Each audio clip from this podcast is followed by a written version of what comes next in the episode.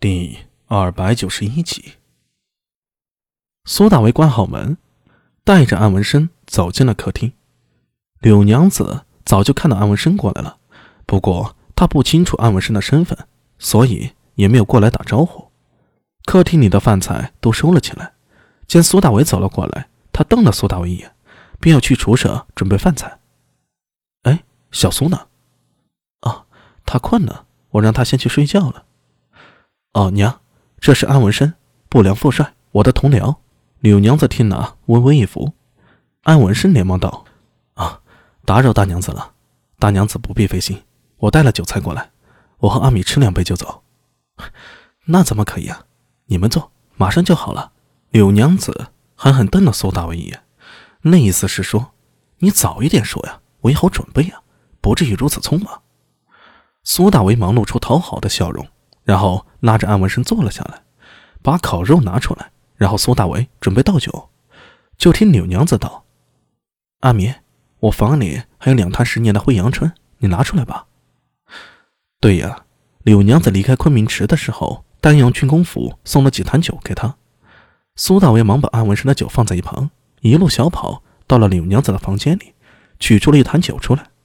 出门时，他朝聂苏的房间看了一眼，房门紧闭。没有什么异常，也许这小丫头是真的困了吧？苏大为摇摇头，就迈步走出了房间。屋外，黑猫小玉卷在屋顶，月光照在她的身上，那光滑如匹缎一样的毛发泛着一抹异彩。苏大为朝他指了指，黑猫喵的叫了一声，算是回应。屋外有黑猫，屋里有猴头和金凤保护，应该不会有什么事儿。更不要说了，黑三郎也在后院。如果那吉利敢出现的话，苏大为可以肯定，他绝对没有逃走的可能。回到客厅里，安文生正端着一碗豆腐羹，吃得香甜。大娘子，这豆腐羹做的真好，比我家里的厨子强百倍。看到苏大为进来了，忙赞道：“阿米果然好福气啊，每日有如此美味，真是羡煞人也。”没看出来呀，你还生了一张巧嘴。哼。这是真心话啊！好了，来吃酒。苏大伟打开泥封，顿时酒香四溢。他倒了两碗，和安文生碰了一下，然后一饮而尽。哎，今天去大理寺如何？跑了一下午，感觉一般般吧。大理寺那边好像也没什么头绪，没头苍蝇似的调查。不过见我的那个主簿人还不错。谁呀？姓李，具体名字我不好问。苏大为说着，又倒了一碗酒。对了，他应该和宪军认识。姓李，安文生想了想，试探问道：“是不是叫李思文呢？”苏大为愣了一下，摇了摇头，说道：“我一个不良人，人家从六品主簿，和咱们宪军一个级别，我怎么去问他的名字？我今天过去之后啊，就被他带到聚德坊调查了。”嗯，那应该就是他。大理寺十二个主簿，只有一个姓李的。看样子啊，大理寺对这个案子还挺重视。怎么有来历？阿弥呀，你虽说只是一个不良副帅，但真的应该知道多一些事情才是啊。怎么了？英国公同门下品张氏，开府仪同三司。呃，那是谁啊？安文生面无表情的说道：“李记，徐茂公。”苏大为脱口而出道：“他虽不经唐史，但是一些人物还是了解的。李记原本姓徐，叫徐世记，后被赐姓，改为李世记。后来李世民登基了，他要避李世民的名讳，于是把名字里的世去掉了，改名李记。”熟悉《隋唐演义》的人一定知道，牛鼻子老道徐茂公原型就是李靖。哦，就是他呀！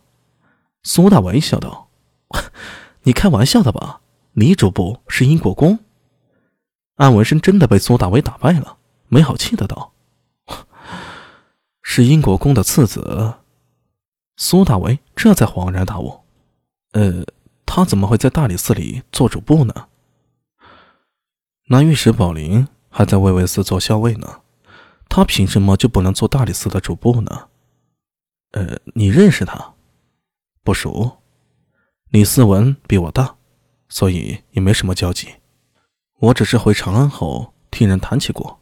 你也知道，大家的长辈毕竟都是同朝微臣，所以子弟之间大都会有一些联系。李思文算起来和房英爱差不多是一辈人，和我不认识。那你不是和宪军认识吗？那是世交。啥？他爹裴仁基活着的时候，曾在梁镇为官，和我爹认识。哦，怪不得。苏大为再次露出恍然之色，不过他旋即道：“你们宣贵子弟消息灵通，我也不曾与你们那个圈子接触，怎么可能知道那么多事情？要不你回头和我说说。对了，大理寺中还有谁需要留意啊？啊，也没什么吧。”安文生想了想，说道。大理寺卿和少卿，你没有资格接触，就算见到了，也不会有什么交集。你这次过去啊，估计就是在李思文手下听候差遣，只要不得罪他，就没什么问题。对了，这案子到底是谁在负责？反正只要不是侯善业，就没什么大碍。还真被你给说中了，就是侯善业，还真是他呀！啊，哎，这个人风评不好。喜欢抢功劳，不过也没什么。你在李思文手下做事儿，只要和他搞好关系，后山爷估摸着也难为不得你。想想似乎在理。侯善业是大理寺正，李思文是主簿。从表面上看，李思文是侯善业的手下，可侯善业又怎敢去招惹李思文呢？毕竟李四文的老子是李靖，尚书仆射，同门下平章事。开府仪同三司，又哪是侯善业敢去招惹的呀？